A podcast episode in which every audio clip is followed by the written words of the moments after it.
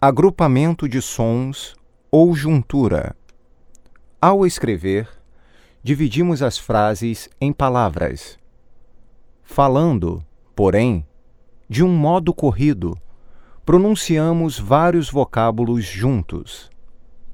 Algumas vezes, os sons se encontram, dando lugar a um fenômeno chamado agrupamento de sons ou juntura.